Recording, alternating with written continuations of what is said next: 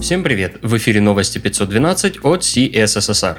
В этом выпуске Vue 3 в Канаде, микробраузеры V8.8, security релизы Node.js и MVC фреймворков, open source с кулаками и больше опросов, богу опросов. У микрофона Ислам Виндижев.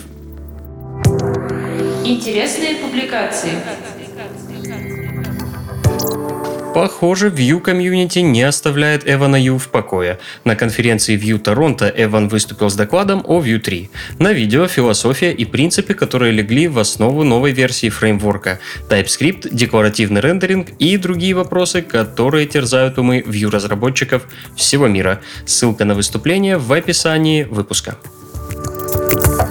Энни Салливан, часть команды разработки метрик скорости в Google Chrome, порадовала нас интересной статьей о том, как разрабатывалась метрика Largest Containful Paint, которая появилась в Chrome 77.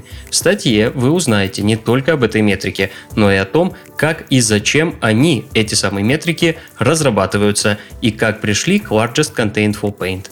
Было интересно предыдущем материале упоминалась технология RAM или Real User Monitoring. Она, как вы могли догадаться, нужна для фиксации действий пользователя.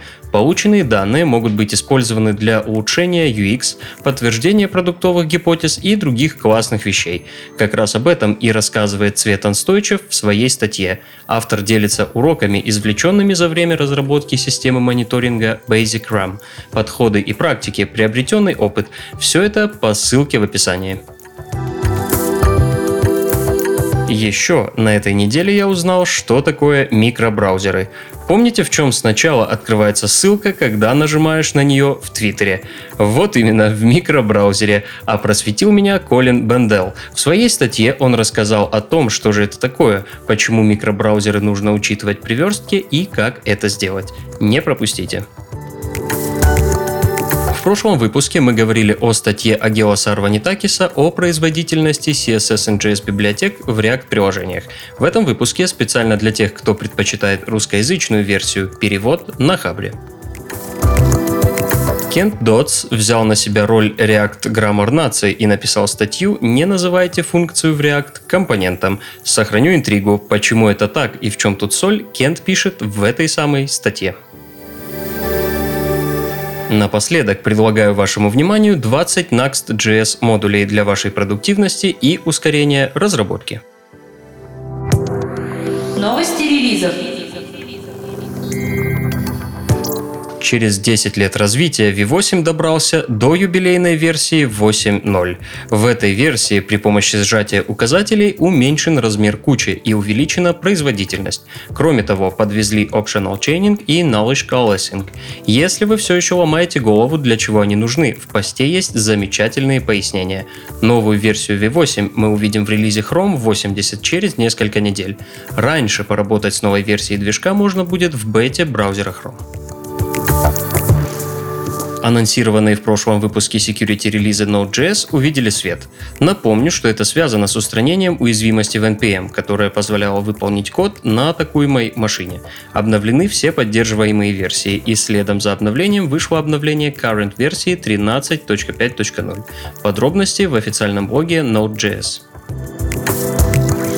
MVC фреймворки на этой неделе устроили калейдоскоп релизов, преимущественно для обеспечения безопасности. Обратите особое внимание. Ruby on Rails версии 6.0.2.1 и 5.2.4.1 призваны закрыть уязвимость, которая позволяет злоумышленникам получить валидный ID сессии пользователя. Описание патчей, уязвимости и способа ее эксплуатации вы найдете в описании выпуска. Django версии 3.0.1, 2.2.9 и 1.11.27. Релизы устраняют уязвимость, связанную с родной формой сброса пароля.